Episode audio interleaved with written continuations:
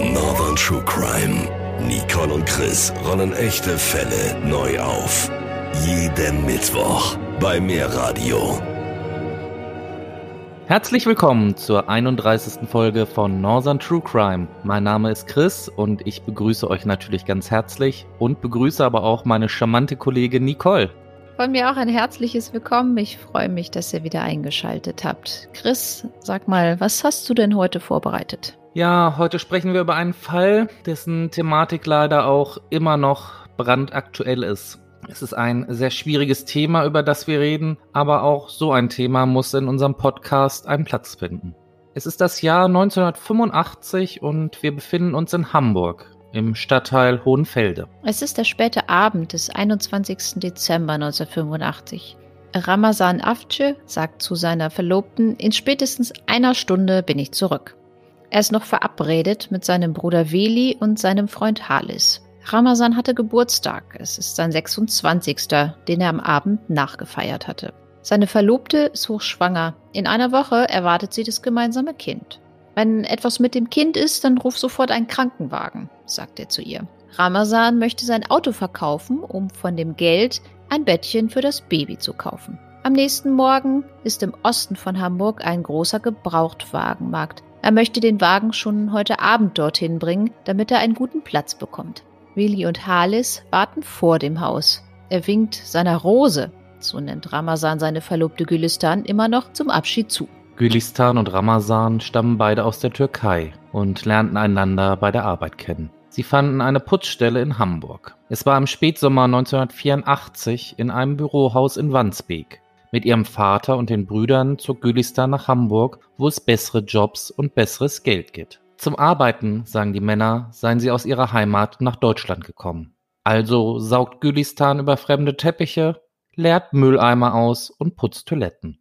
Gülistan ist 22 Jahre alt und erst wenige Wochen in Hamburg, der Stadt, in der sie die Verkehrsschilder nicht lesen kann und keine Freunde hat. Aber an diesem einen Tag im Spätsommer 1984 in dem Bürohaus in Wandsbek begegnet Gülistan ihrer Liebe. Nach der Arbeit um kurz nach 6 Uhr abends wartet er oft vor dem Bürohaus auf Gülistan. Gülistan und Ramazan gehen im Park spazieren oder ins Kino. Er lädt sie ein in ein Restaurant an der Alster. Er ist so höflich, denkt Gülistan, so charmant. Ramazan und Gülistan telefonieren, oft stundenlang und bis in die Nacht. Er erzählt ihr, wie er mit seinem Vater und den Brüdern Hüseyin und Veli nach Hamburg kam, als Ramazan 24 Jahre alt ist. Er erzählt von dem Ort, aus dem er kommt, 30 Kilometer nördlich von Isparta. Er erzählt Gülistan von den Feldern mit Rosen, die sie dort züchten, und von den Apfelplantagen. Anfang 1985 zieht Gülistan dann bei Ramazan ein, in eine Zwei-Zimmer-Wohnung am Knickweg in Winterhude. Im Frühling 1985 wird Gülistan schwanger. Wenn das Kind ein Mädchen wird, wollen sie es Hediye nennen. Der Name bedeutet Geschenk. Wird es ein Junge, soll er Cem heißen, König. In der Nähe der S-Bahn-Haltestelle Landwehr in Hamburg spricht der Gastwirt der gleichnamigen Gaststätte, welche direkt an dem S-Bahnhof liegt, ein Machtwort zu einigen seiner Gäste. Er sagt, also Leute, wenn ihr friedlich bleibt, kommen wir gut miteinander aus. Grund für diese Ansprache ist das Verhalten der Gäste. Wenige Stunden vorher prügelten seine Gäste nämlich mit Bierflaschen und einem Barhocker drei Türken aus der Kneipe. Der Gastwirt hatte nun Angst um sein Mobiliar. Doch nur drei Stunden später wird sich herausstellen, dass diese Standpauke ihre Wirkung verfehlte. Es ist etwa 23 Uhr. Ramazan, Halis und Willi sind auf dem Rückweg. Das Auto haben sie beim Gebrauchtmarkt abgestellt. Sie steigen am S-Bahnhof Landwehr aus der S-Bahn und beschließen, auf dem Bus an der Haltestelle Hasselbrookstraße Richtung nach Hause zu warten. Die drei sind gerade auf der Höhe der Gaststätte Landwehr, als mehrere von den Problemgästen aus der Kneipe kommen. Die Problemgäste sind Skinheads. Sie entdecken die Dreiergruppe um Ramazan Afce und gehen sogleich auf sie los. Sie rufen ihnen Schimpfworte wie Kanacken und Scheißtürken hinterher – und werfen auch mit Bierflaschen nach ihnen. In kürzester Zeit sind es knapp 30 Skinheads, die sich den drei nähern. Ramazan hat Angst, zieht seine Sprühdose mit CS-Gas raus und sprüht es in Richtung der Angreifer. Viele Türken führen es zu dieser Zeit bei sich, nachdem am 25. Juli 1985 drei arbeitslose Jugendliche festgenommen wurden, Die versuchten, den Türken Mehmet K. in ein Gebüsch beim Kiwitzmoor zu zerren und ihn mit einer Betonplatte zu erschlagen. Einer der Täter, ein rechtsextremer Skinhead. Während Ramazan, Harlis und Feli nach dem Sprühstoß versuchen, vor den 30 Skinheads zu flüchten, steigen fünf von ihnen in einen schwarzen VW Jetta mit Ratzeburger Kennzeichen ein. Sie folgen Ramazan und den anderen beiden. Im Auto befinden sich ein Gummiknüppel, ein Axtstiel und eine Keule. 400 Meter entkommen die drei Türken ihren Verfolgern. Als sie an der Kreuzung Wartenau-Wandsbeker Chaussee kommen, werden sie langsamer und atmen durch. Die Skinheads haben sie abgehängt. Das glauben sie zumindest. Bis ein Schuss fällt. Einer der Skinheads feuert aus dem Auto eine Leuchtspurkugel ab. Dabei handelt es sich um eine Kugel aus einer Signalpistole, welche man zum Beispiel auf Schiffen findet. Als Reaktion auf den Schuss rennen Ramazan, Halles und Willi wieder los, rechts über die Kreuzung in die Wandsbecker Chaussee. Hier steht an einer Haltestelle ein Bus. Die drei denken, jetzt sind sie gerettet. Die Ampel springt auf grün. Die Autos an der Kreuzung fahren los. Halis und Veli hasten zur Bustür und retten sich in den Bus. Ramazan ist hinter ihnen und noch auf der Straße. Er übersieht einen heranfahrenden VW Golf. Der Fahrer kann nicht mehr bremsen und erwischt Ramazan. Dieser fällt zu Boden und bricht sich dabei das linke Schienbein. Die Nazis sind mittlerweile in der Nähe und ausgestiegen. Der eine hält einen Axtstiel in der Hand mit einer Länge von 80 Zentimetern. Die anderen Skinheads tragen Gummiknüppel und einer die Keule. Halis und Willi sehen Ramazan am Boden liegen. Sie sehen, wie er versucht aufzustehen, doch dann treffen ihn schon die Tritte von seinen Verfolgern in Magen, Brust, an Armen und Kopf. Eine Minute lang dreschen sie auf Ramazan ein. Er verliert das Bewusstsein. Die Skinheads prügeln weiter auf den auf dem Asphalt liegenden ein. Splitter seines zerschlagenen Schädelknochens bohren sich in Ramazans Gehirn. Auch den Bus mit Harleys, Weli und den weiteren Fahrgästen greifen die Skinheads an. Sie zerschlagen mehrere Scheiben. Die Insassen werfen sich auf den Boden. Dann plötzlich lassen die Skinheads von dem Bus ab und hauen ab. Ob es daran liegt, dass bereits Polizeisirenen zu hören sind, ist nicht klar. Veli rennt aus dem Bus zu seinem am Boden liegenden und blutenden Bruder. Ramazan kommt im Anschluss auf die Intensivstation des St. Georg Krankenhauses. Dort werden zahlreiche Gesichtsschädelbrüche, ein Schädeldachtrümmerbruch, ein Augenhöhlenunterbruch, eine massive Hirnquetschung, diverse Blutergüsse, Hautabschürfung und eine Platzwunde im Scheitelbereich diagnostiziert. Viele Stunden kämpfen die Ärzte um Ramazans Leben. Zweimal wird er am Kopf operiert, einmal am Unterschenkel. Seine hochschwangere Frau sitzt an seinem Bett. Ramazan wird in ein künstliches Koma versetzt, aber er wird das Bewusstsein nicht wiedererlangen. Am Heiligabend 1985 um 0.20 Uhr erliegt Ramazan Afce im Alter von 26 Jahren seinen starken Verletzungen. Chris, vielleicht sollten wir an dieser Stelle in unserem Fall mal kurz innehalten und mit dem Begriff Skinhead aufräumen. Heute hört man das ja eher selten. In den 80er Jahren war das ja noch anders. Kannst du uns da was drüber erzählen? Ja, klar, das kann ich gerne machen. Im Zusammenhang mit Extremismus wurde halt damals in den 80er Jahren der Begriff Skinhead sehr oft als Sammelbegriff für die eher unorganisierte militanten Rechten verwendet. Als äußeres Merkmal galten halt die kahlrasierten Köpfe, was halt im Englischen für Skinhead steht. Springerstiefel und Bomberjacken waren ein Erkennungszeichen. Der Begriff Skinhead wird, wie du eben gerade schon gesagt hast, heute halt nur noch kaum benutzt. Die modischen Vorlieben haben sich halt ein wenig geändert. In der Diskussion über Skinheads war aber stets umstritten, wie stark politisch sie eigentlich sind. Die Annahmen reichen von einer lediglich spaßorientierten Gruppe mit rassistischem Weltbild bis hin zu einem von Neonazis gesteuerten und gezielt eingesetzten Schlägertrupp. Offenbar gab es aber beides, mit vielen verschiedenen Abstufungen halt. Das einmal ganz kurz an dieser Stelle zu dem Wort Skinhead, wie es halt in der damaligen Zeit benutzt wurde. Ja, dann machen wir an dieser Stelle dann weiter am Heiligabend 1985. Da ist nämlich im Hamburger Abendblatt zu lesen, dass ein Richter den mutmaßlichen Haupttäter in Untersuchungshaft hat nehmen lassen. Seine Komplizen bleiben vorerst auf freiem Fuß. In der ganzen Bundesrepublik berichten jetzt die Medien über den Fall und es herrscht Entsetzen über die furchtbare Tat. Der damalige Innensenator von Hamburg, Rolf Lange, erklärt der Presse, wir werden alles tun, um mit schnellen Ermittlungen die Sorgen unserer ausländischen Mitbürger zu zerstreuen. Doch die Angst vor rechtsradikalen Schlägern sitzt tief bei den ausländischen Mitbürgern. Innerhalb von sechs Monaten gab es nun schon zwei Anschläge in Hamburg mit tödlichem Ausgang. Nach einem Treffen mit dem türkischen Generalkonsul Mehmet Nuri Esen sagt der Innensenator Lange, der Generalkonsul versicherte mir, dass die Türken sich in Hamburg sehr wohl fühlen. Wir sind uns darüber einig, dass dieser schreckliche Vorfall bisher kein Beispiel hat und hoffentlich auch ein Einzelfall bleiben wird. Doch Esen sagt später auch, unsere Landsleute fühlen sich unsicher in Hamburg. Sie müssten jeden Tag in Bussen, S-Bahnen oder auf der Straße damit rechnen, dass auch ihnen etwas passiert.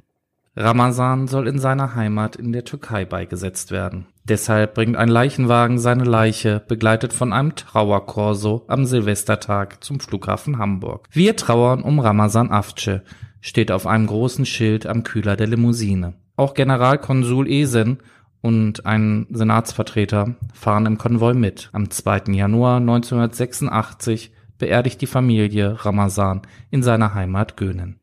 Gülistan, Ramazans Verlobte, ist nicht dabei. Bei ihr setzen am 4. Januar 1996 die Wehen ein und sie gebärt das gemeinsame Kind. Es ist ein Junge und sie wird ihn nicht Cem nennen, wie es eigentlich geplant war, sondern Ramazan. Gülistan will eigentlich nur noch weg mit ihrem Kind aus dem Land, was ihr die Liebe ihres Lebens genommen hat. Allerdings schickt der türkische Konsul zwei Wochen nach dem Tod von Ramazan Avcı ein Auto mit Chauffeur zu Gülistan. Sie solle ins Konsulat kommen. Auf einem großen Tisch stehen Kaffee und Kuchen. Bleib in Deutschland, Gülistan. Es ist besser für dein Kind. Hier hat es eine Perspektive, sagt der Konsul. Der CDU-Politiker Wolfgang Kramer hört von dem Fall und erklärt, wieder morden Nazis auf Deutschlands Straßen. Das darf nicht sein. 17 Jahre lang überweist er dann Gülistan 200 Mark jeden Monat. Für sie und vor allem für den Sohn. Gülistan bleibt in Hamburg. Währenddessen diskutiert man in Bonn damals ist das noch die Hauptstadt der Bundesrepublik Deutschland, über Konsequenzen. So wird über ein Verbot von Skinhead-Bannen gesprochen, denn sie seien Helfer rechtsextremistischer Parteien und neonazistischer Vereinigungen. Auch in Hamburg selbst kocht die Stimmung nach dem Tod von Ramazan Avcı höher. Anfang Januar 1986 demonstrieren tausende empörte Menschen in Hamburg gegen Ausländerfeindlichkeit. Um genau zu sein, sind es mehr als 15.000 Menschen. Der Bürgermeister der Stadt, Klaus von Donani, appelliert in türkischer und deutscher Sprache an die lieben Hamburger, die Kette der Gewalt zu zerreißen. Die Stadt will Frieden. Die Presse berichtet nämlich, dass es nach dem Tod von Ramazan Afce in manchen Stadtteilen beinahe täglich zu Prügeleien und Messerstechereien zwischen deutschen und türkischen Jugendbanden komme. Es ist mittlerweile Donnerstag, der 15. Mai 1986. Die 13. große Strafkammer des Landgerichts Hamburg, welche als Jugendkammer verhandelt, soll über den Tod von Ramazan Avcı verhandeln. Angeklagt sind Norbert B., der den VW Jetta fuhr, Uwe P., Volker K., René W. und Ralf L. Ralf L. ist der Hauptangeklagte. Seinen Nacken ziert ein Tattoo, ein Hammer gekreuzt mit einer Axt. Der jüngste der fünf Angeklagten ist gerade einmal 18 Jahre alt, der älteste 24. Einzeln in Sicherungsbeuteln verpackt liegen die Tatwaffen auf dem Tisch der Kammer, die Axt, der Knüppel und die Keule. Die Angeklagten sagen aus, sie hätten sich am Tag der Tat zunächst in Hamburg-Bergedorf getroffen und Bier getrunken. Dann seien sie zum Gasthaus Landwehr gefahren, das damals als Skinhead-Treffpunkt bekannt war, und hätten weiter getrunken. Als sie Lärm an der Tür gehört hätten, seien sie herausgerannt und hätten gleich Reizgas in die Augen bekommen. Um sich dafür zu rächen, hätten sie Ramazan nur ein bisschen verprügeln wollen, sagt einer der Angeklagten. Mit Ausländerfeindlichkeit habe die Tat nichts zu tun gehabt. Sie bestreiten, zu den Skinheads zu gehören und hätten grundsätzlich nichts gegen Türken. Allerdings seien sie selbst schon von den Bombern angegriffen worden. Daher hätten sie auch immer Waffen bei sich. Alle Angeklagten räumen lediglich ein paar Schläge und Tritte gegen Ramazan Avcı ein, jedoch keine lebensbedrohlichen Attacken. Am vierten Verhandlungstag passiert etwas, was man sich nicht mal in einem Film vorstellen kann. Der mit der Aufklärung des Mordfalls befasste Polizeibeamte muss im Zeugenstand zugeben, dass sein eigener Sohn in der Skinhead-Szene aktiv ist. Er muss auch zugeben, dass er in der Tatnacht einen der Tatverdächtigen, den er privat kannte, zunächst wieder laufen ließ. Gegen den Beamten und einen Kollegen wurde unverzüglich ein Ermittlungsverfahren wegen Strafvereitlung eingeleitet. Offensichtlich wusste die Polizei mehr über die Skinhead-Szene, als sie an das Gericht weitergab. Es kursierte angeblich intern eine Polizeiakte mit Schriftstücken, welche sich aber in der Gerichtsakte nicht wiederfand. Auch blieb bei der Staatsschutzabteilung ein Bericht über die Bergedorfer Skinheads in der Schublade. In den Medien heißt es zu dieser Zeit, dass anscheinend der Hamburger Senat schon im Januar 1986 mehr Informationen hatte als das Gericht bis zum Prozess. Denn damals antwortet der Senat auf eine parlamentarische Anfrage zum Fall Ramazan Afce und beruft sich auf Ermittlungen, nach denen die Skinheads in jener Nacht mit einer Auseinandersetzung gerechnet und sich darauf vorbereitet hätten, nachdem es am Vorabend einen blutigen Streit in ihrer Stammkneipe gab. Über diese Ermittlungen ist in der Gerichtsakte nichts zu finden.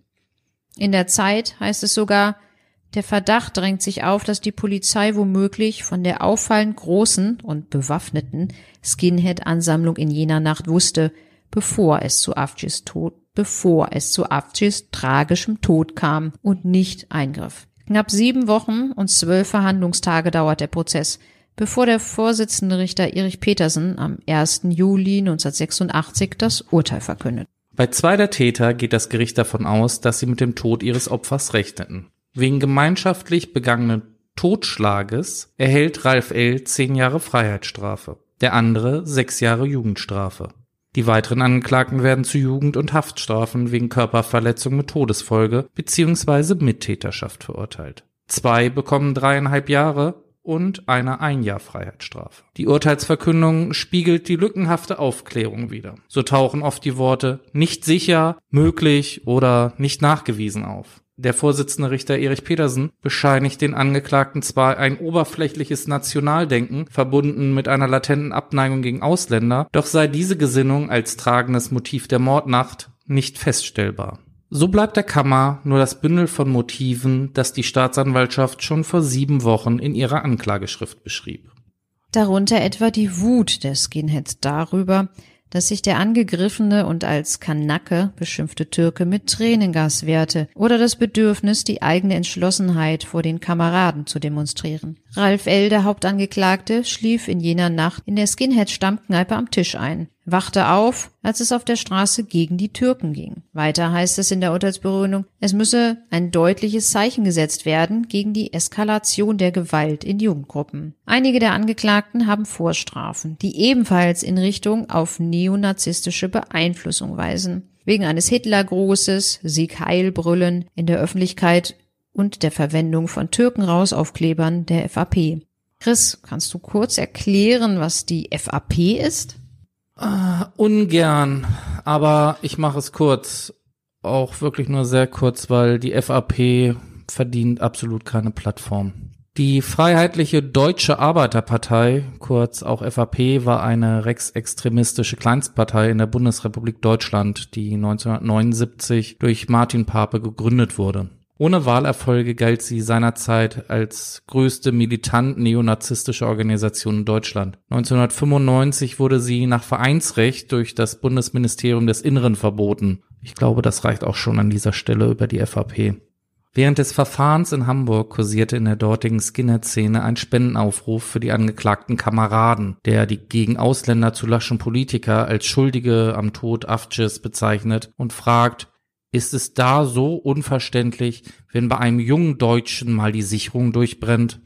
Bei der ermittelnden Polizeibehörde wanderte dieser Spendenaufruf in den Papierkorb, wie ein Beamter beim Prozess erklärt. Es wurde als nicht erkenntnisrelevant abgetan. Die Kollegen in der Staatsschutzabteilung hefteten das Pamphlet sorgsam ab, veranlassten noch nichts weiteres. Besonders abartig ist, dass am Tatort, dem Hamburger S-Bahnhof Landwehr, eine Parole an die Wand geschrieben wurde. Dort heißt es, Ramazan war erst der Anfang.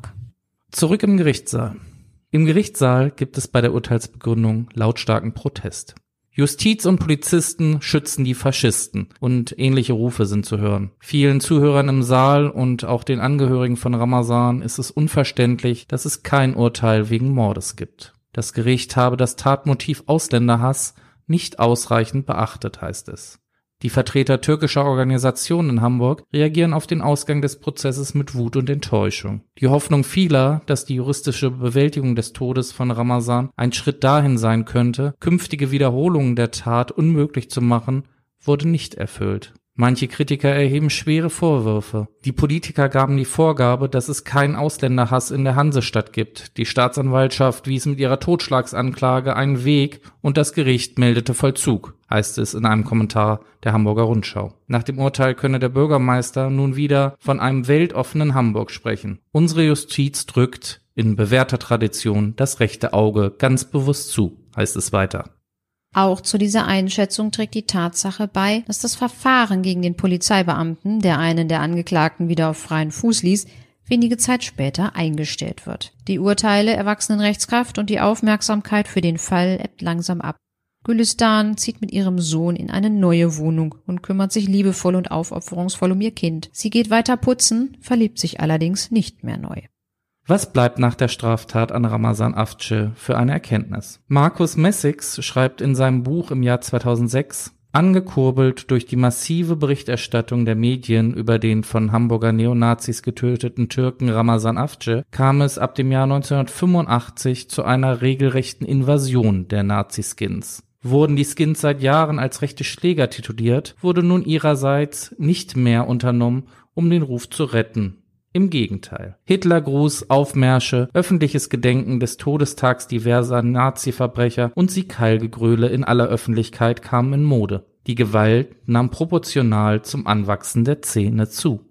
Es ist der 21. Dezember 2010. 25 Jahre ist die Tat an Ramazan Akce nun her. Gülistan steht auf dem Platz am Bahnhof Landwehr zum ersten Mal nach all den Jahren. Nur 1985 Skinheads aus der Kneipe Landwehr rannten, ist 2010 ein Augenoptiker, daneben ein Blumengeschäft und ein Dönerimbiss. Nichts erinnert an den Tod von Ramazan.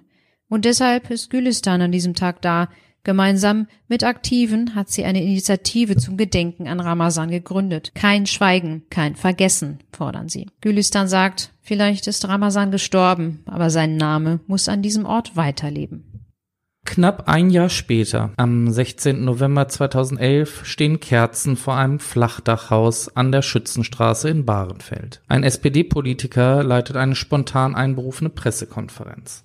Anlass dazu sind die bekannt gewordenen Straftaten des nationalsozialistischen Untergrundes. Eines der Opfer ist auch Süleyman T., welcher am 27. Juni 2001 am Eingang des Gemüseladens in der Schützenstraße durch gezielte Schüsse in den Kopf getötet wurde. Die Mordserie und auch die Pannen bei den Ermittlungen im Fall der NSU bringen auch den Tod von Ramazan Afce wieder zurück ins Gedächtnis der Menschen. Im Jahr 2012 wird Hamburg auf den Kopf gestellt. Immer mehr Menschen setzen sich gegen Rassismus ein und gehen dafür auf die Straßen. Anfang Juni stehen mehrere tausend Menschen auf dem Rathausmarkt und demonstrieren gegen den Fremdenhass. Bürgermeister Olaf Scholz spricht von dem weltoffenen Hamburg. Monatelang war in den Medien immer wieder über die Anschläge der NSU zu lesen und im Jahr 2012 findet die von Gülistan gegründete Initiative für Ramazan Afce Gehör. Lange hat es kaum jemand interessiert, aber jetzt in diesen Zeiten zeigen sich Politiker entschlossen und wollen ein Zeichen setzen. Im Frühjahr 2012 beschließt die Hamburger Bürgerschaft, den Platz am S-Bahnhof Landwehr umzubenennen. Er soll Ramazan Afce Platz heißen und ein Mahnmal soll errichtet werden. Gülistan, die immer von Ramazan als seine Rose bezeichnet wurde, legt auch als erste eine Rose am Ramazan Afce Platz nieder.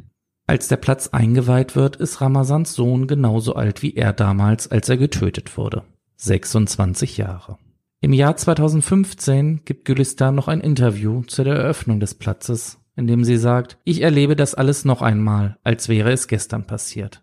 Es macht mich fertig, aber auf der anderen Seite finde ich es wichtig, dass man den Fall nicht vergisst.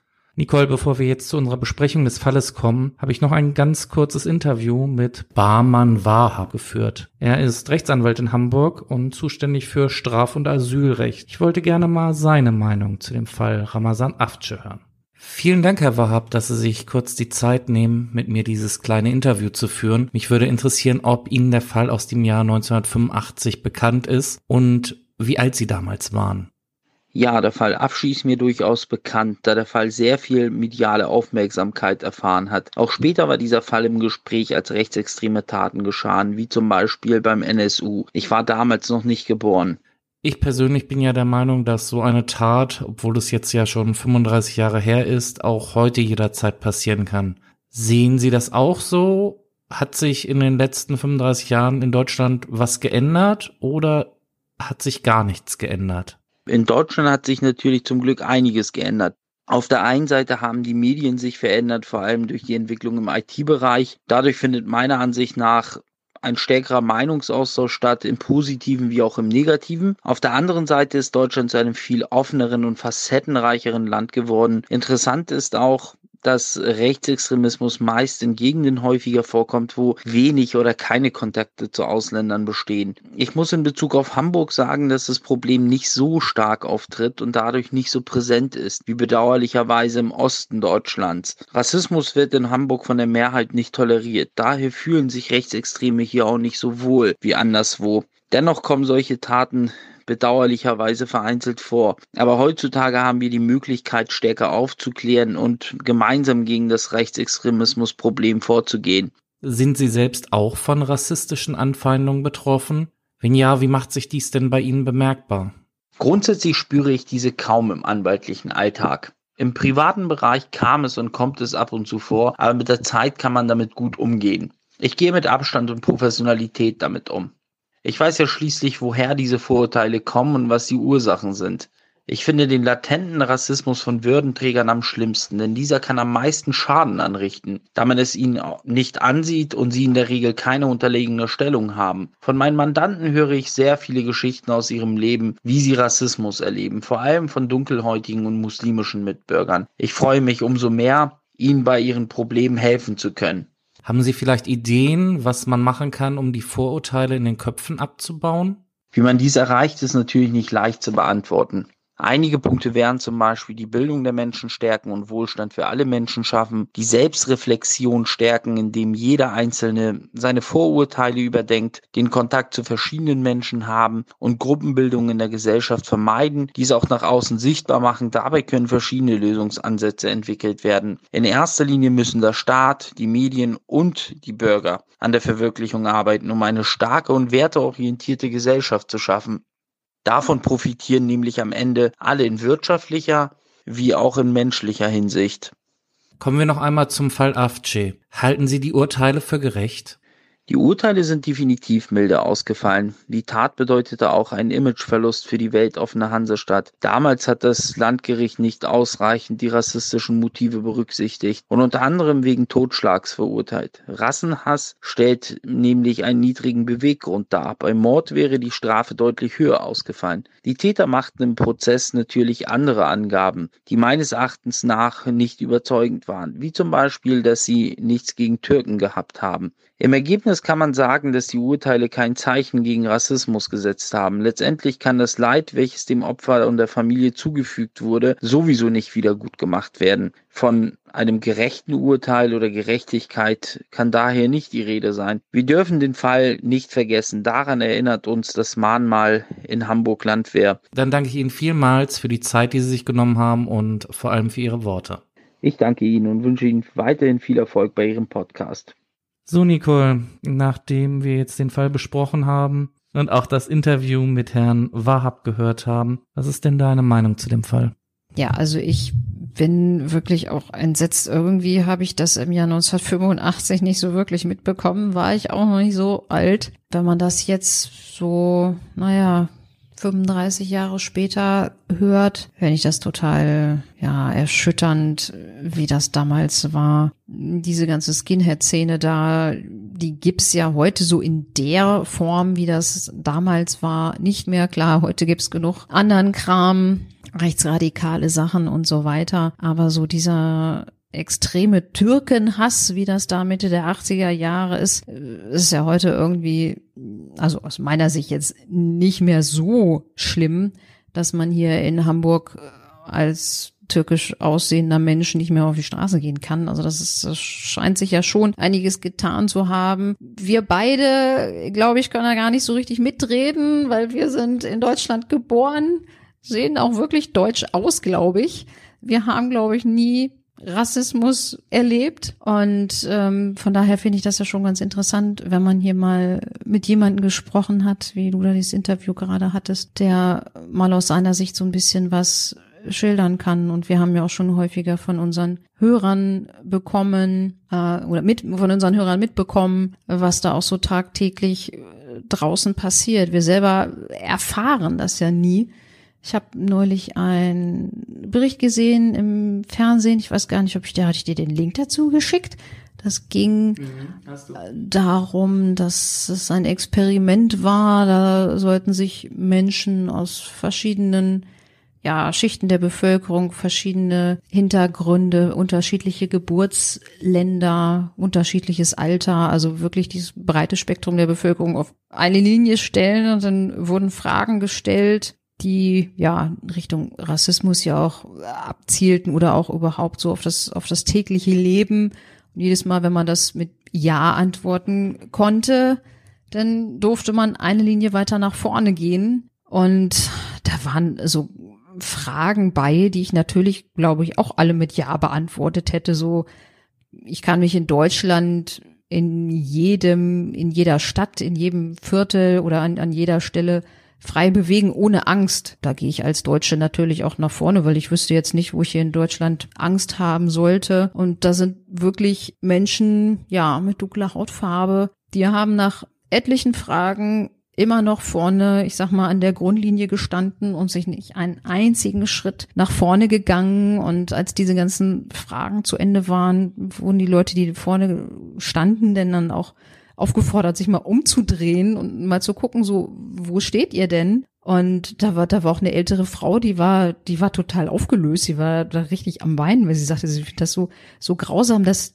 es Menschen gibt, die so zurückbleiben. Eine Frau mit Kopftuch und ich weiß gar nicht, ein, ein farbiger aus Berlin, der sagte, ja, ich erlebe es jeden Tag auf der Straße, was es heißt, eine andere Hautfarbe zu haben. Und ja, klar, es ist, glaube ich, diese, diese Skinhead-Geschichte heutzutage nicht mehr so, nicht mehr so schlimm, aber es geht ja durch die, ja, komplette Bevölkerung, der ganze ja, ist ja nicht nur Rassismus, geht ja auch gegen Behinderte und ich weiß nicht was alles. Also es gibt ja so viele Gruppen in der Bevölkerung, die hier diskriminiert werden.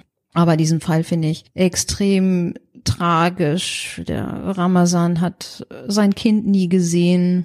Das ist das, was mir irgendwie so total leid tut. Und ähm, auch die Art und Weise, wie das passiert ist. Seine Brüder haben in der Nähe gestanden und, und ja, konnten ihm da gar nicht helfen, haben das alles mit ansehen müssen, wie er da umgebracht wird. Also ich finde diesen Fall wirklich, wirklich tragisch. Und auch diese, diese Masse an Menschen und auch wie hinterher das Verfahren abgelaufen ist. Also wenn man denn dann hört, da sind Polizisten, die selber da so ein bisschen mit in der Szene involviert sind, durch den Sohn oder auch Bekanntschaft da. Also, dass, dass die denn dann nicht die Professionalität haben und sagen einfach, sorry, ich bin hier befangen, ich kann hier nicht ermitteln, das muss mal wer anders machen. Das sind alles so Sachen, die, ja, habe ich, ich habe da so vieles an dem Fall nicht verstanden und für mich, ja, ist diese Verurteilung da Totschlag, ja, keine Ahnung, kann ich, kann ich irgendwie überhaupt nicht nachvollziehen. Wie geht's dir denn mit diesem Fall? Ich führe hier schon wieder Monologe, minutenlang. Sag du mal was. Ach, du weißt ja, ich höre dir ja immer gerne zu beim Reden. Sonst würde, glaube ich, auch der ganze Podcast keinen Sinn machen, wenn ich schon irgendwie immer nach einer Minute oder so angenervt wäre, wenn du redest. Aber nein, zurück zu unserem Fall. Also ich finde diesen Fall auch ganz dramatisch und ich muss tatsächlich sagen, ich beschäftige mich ja jetzt schon einige Zeit mit ja Kriminalistik und mit True Crime, aber mir hat der Fall, bevor ich ihn recherchiert habe, auch überhaupt nichts gesagt. Dieser Fall ist irgendwie, ja, ich finde auch so ein bisschen aus den Köpfen der Leute verschwunden. Aber das ist irgendwie, ich finde auch so ein typisches Phänomen, so Sachen, die wirklich sehr unangenehm sind, so ja, juristische Problemsachen, die vielleicht auch darauf hinweisen, dass vielleicht der Staat in dem Fall wirklich auf dem rechten Auge blind war, wie es so schön heißt, die verschwinden dann irgendwie relativ schnell. Das sind unangenehme Sachen, da will keiner groß drüber reden. Als ich den Fall recherchiert habe, ist mir ein Fall wieder in Erinnerung gekommen, wo ich mal eine Doku drüber geschaut habe, der mich auch damals tief bewegt hat. Ich weiß nicht, ob du dich daran erinnern kannst. Das war Anfang der 90er Jahre. Es war kurz nach der Wiedervereinigung und da gab es ganz heftige Ausschreitung in Rostock gegen ein Asylantenheim, wo die irgendwie mit Molotow-Cocktails auf das Asylantenheim eingeworfen haben. An das hat mich irgendwie dieser Fall auch erinnert und dass da wohl wirklich ich muss sagen, ein absolutes Problem bestanden hat in den 80er, 90er Jahren.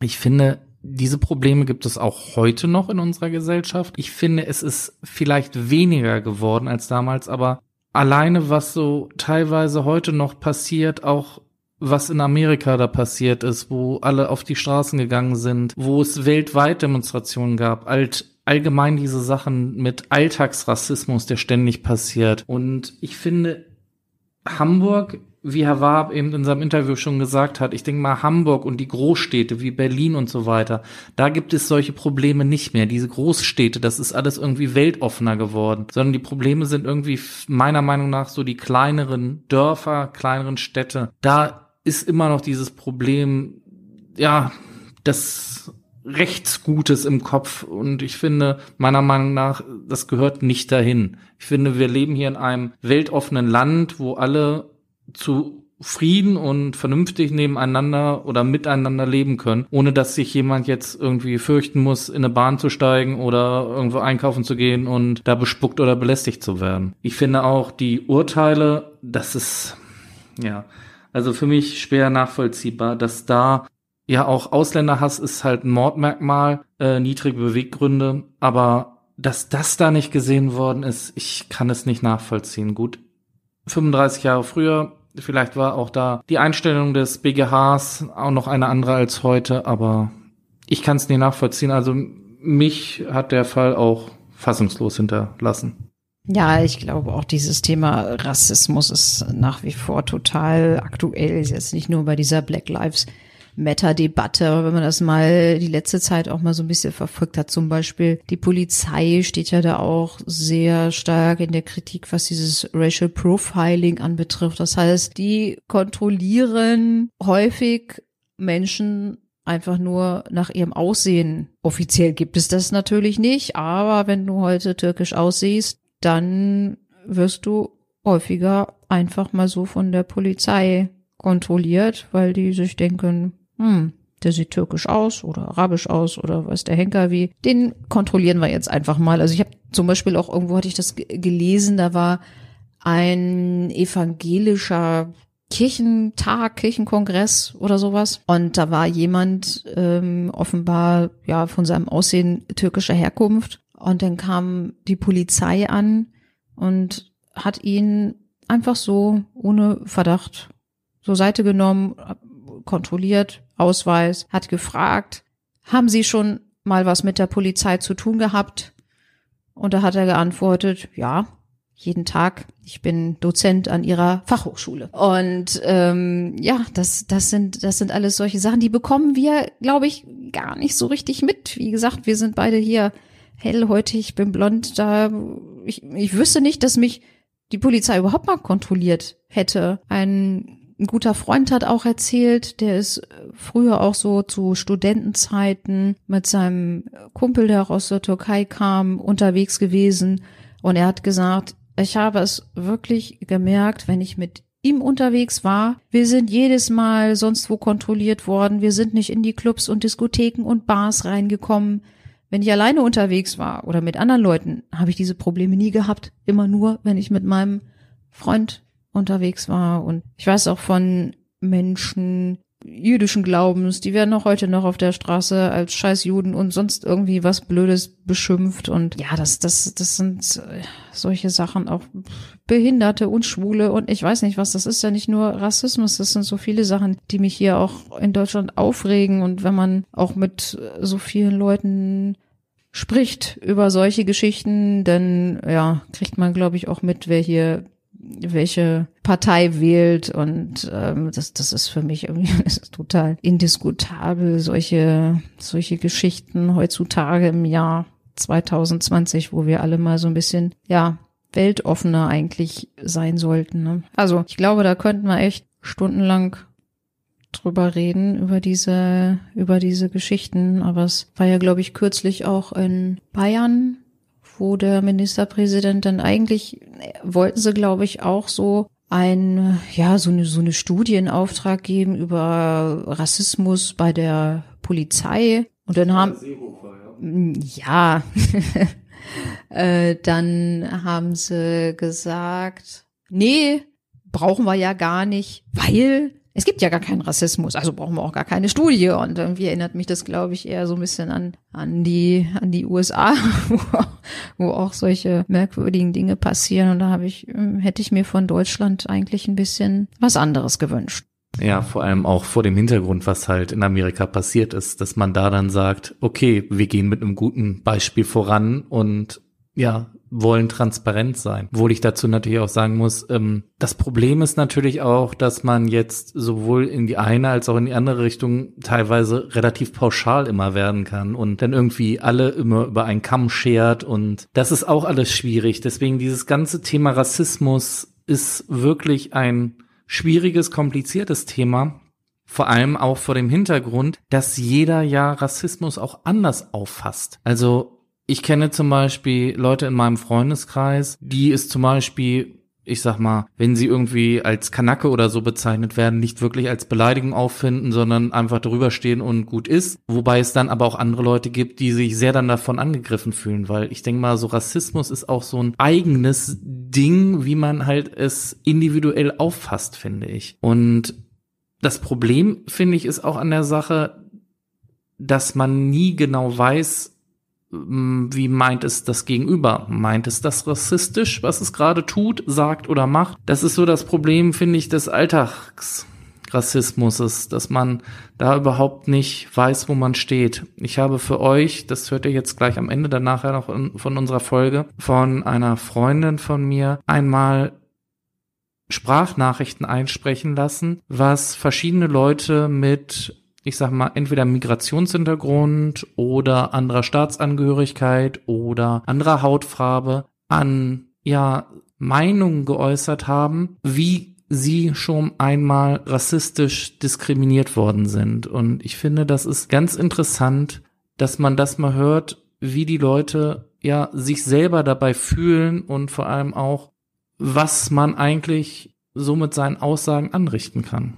Neulich habe ich eine Sache auch gehört, die ist mir auch gar nicht so bewusst, wenn man zum Beispiel jemanden sieht, der jetzt nicht unbedingt so aussieht, als sei er schon seit Generationen hier in Deutschland aufgewachsen, sondern hat augenscheinlich, sag ich jetzt mal, einfach nur eine andere Hautfarbe oder so, dass man mit den Leuten ins Gespräch kommt, dann sagt man dann einfach, Mensch, wo kommst du denn her? Und dann sagt er, aus Wuppertal. Und dann sagt sie, ja, aber wo kommst du denn eigentlich her? Wenn man hören will, er kommt irgendwie aus Simbabwe oder so. Und der sagt dann, nein, nein, ich bin in Wuppertal geboren. Und äh, dann ja, fragt man vielleicht dann nochmal nach, ja, aber deine Eltern, wo kommen die denn her oder so? Und ähm, das habe ich in der Tat auch schon gemacht, aber mir ist es auch ja gar nicht so bewusst geworden, dass diese Leute ständig danach gefragt werden und dass das für die auch schon so eine Art, ja, Alltagsrassismus ist, dass die jedes Mal darauf angesprochen werden, du bist doch eigentlich kein Deutscher du siehst anders aus als wir. Und das, das sind solche Sachen, die sind, also das zum Beispiel war mir vorher überhaupt gar nicht bewusst, hat, hat mir noch nie, niemand gesagt. Ich mache es jetzt auch nicht ständig, dass ich, dass ich alle Leute, die, die nicht so aussehen wie ich, blond und äh, helle Augen haben, dass ich die dann äh, nerve, ja, wo kommst du her, wo bist du geboren oder so. Aber ab und zu fragt man da ja schon mal nach und ja, es sind so viele Sachen, die, die sind einem, glaube ich, gar nicht so bewusst. Das meine mein ich aber auch nicht böse, aber das kommt bei vielen Leuten da, ja, gar nicht so gut an. Also wirst du mit deinen blauen Augen und deinem blonden Haaren nicht häufig gefragt, ob du Späden bist. Nein, grüne Augen, grüne Augen. Nein, werde ich nicht. Ja, das ist zum Beispiel auch etwas, was mich wundert, weißt du? Weil theoretisch könnte man dann ja auch immer fragen, ach, sind sie Schweden mit ihren Haaren? Weil das ist ja auch dieses Klischee, dass alle Schweden irgendwie blonde Haare haben und irgendwie 1,80. Okay, du bist ja. nicht 1,80. Okay, da bist du dann schon raus. Aber ihr merkt schon, also das Thema Rassismus, ich glaube, wir könnten hier noch fünf Stunden sitzen und uns noch ganz viele Gäste dazu einladen und wir würden immer noch sehr viel über dieses Thema reden können. Und wie ihr merkt, was ich ganz am Anfang der Folge gesagt habe, das Thema ist halt auch immer noch brandaktuell. Vielleicht werden unsere Kinder oder unsere Enkelkinder ja irgendwann wirklich in einer Welt leben können, wo es keinen Rassismus gibt. Gleich am Ende, wie versprochen, kommen noch die Aussagen und deswegen, Nicole, können wir den Fall Ramazan Afce schließen? Ja, ich denke auch, wir haben da jetzt das Wesentliche aus meiner Sicht auch drüber gesprochen. Wir schließen den Fall, aber wir vergessen ihn nicht. Daher wünsche ich euch allen jetzt Halt, nein, das möchte ich noch nicht. Ich beziehungsweise euch einen schönen guten Morgen, guten Mittag, guten Abend wünschen, sondern ich möchte jetzt erstmal Nicole fragen, wo es denn das nächste Mal hingeht. Ja, wir gehen mal wieder nach Niedersachsen. Okay, Norden, Süden, Osten, Westen? Nach Süden. Gut, dann aber jetzt schönen Abend noch. Ich wünsche euch alles Gute. Wir hören uns in der nächsten Folge wieder. Ja, von mir auch alles Gute und ich bedanke mich fürs Zuhören. Tschüss. Ich habe in der Vergangenheit häufig Rassismus wegen meines Namens erlebt, obwohl man mir meine Wurzeln nicht ansieht. Dies ging so weit, dass ich, obwohl ich eigentlich besser qualifiziert war, nicht zu Bewerbungsgesprächen eingeladen wurde oder Wohnungen nicht bekommen habe. Meine Haarfarbe ist dunkel und meine Augenfarbe braun. Daher werde ich immer orientalisch eingeschätzt, obwohl meine Familie aus Deutschland kommt. Manchmal werde ich daher leider ausgegrenzt. Während der Schulzeit schrieb eine Mitschülerin in einer Klausur von mir ohne meinen Willen ab. Sie bekam eine Eins und ich eine Drei. Als ich mit dem Lehrer sprach, sagte er zu mir, schau dich mal an, von mir wirst du nie eine Eins bekommen. Das Schiff ist voll, wir können doch nicht alle von euch aufnehmen. Innerhalb eines Jobs neben dem Studium kam mein ehemaliger Chef im Betrieb zu Besuch und fragte mich, und, wann geht's wieder in deine Heimat? Ich bin eine dunkelhäutige Afrikanerin und habe nach dem Studium eine lukrative Stelle in Deutschland bekommen. Ich besitze die deutsche Staatsangehörigkeit, bin in Deutschland geboren und aufgewachsen. Ich bin Deutsche. Aber immer wieder mache ich die Erfahrung, dass man zwischen wir und du trennt. Aber warum? Gibt es irgendwo eine Definition für das Deutschsein, die ich vielleicht noch nicht kenne? Ich finde, Rassismus fängt schon genau mit dieser Abgrenzung an. Das ist nur der verbale Rassismus. Dann gibt es auch den Rassismus, der in die Tat umgesetzt wird. Aufgrund des äußeren Erscheinungsbildes wird man nicht eingestellt, angespuckt oder geschubst. Als ich im Supermarkt mal einkaufen gewesen bin, wurde ich ohne Grund einfach angespuckt. Ein anderes Mal wurde ich auf der Straße angeschrien. Vielen Dank, Johanna. Northern True Crime.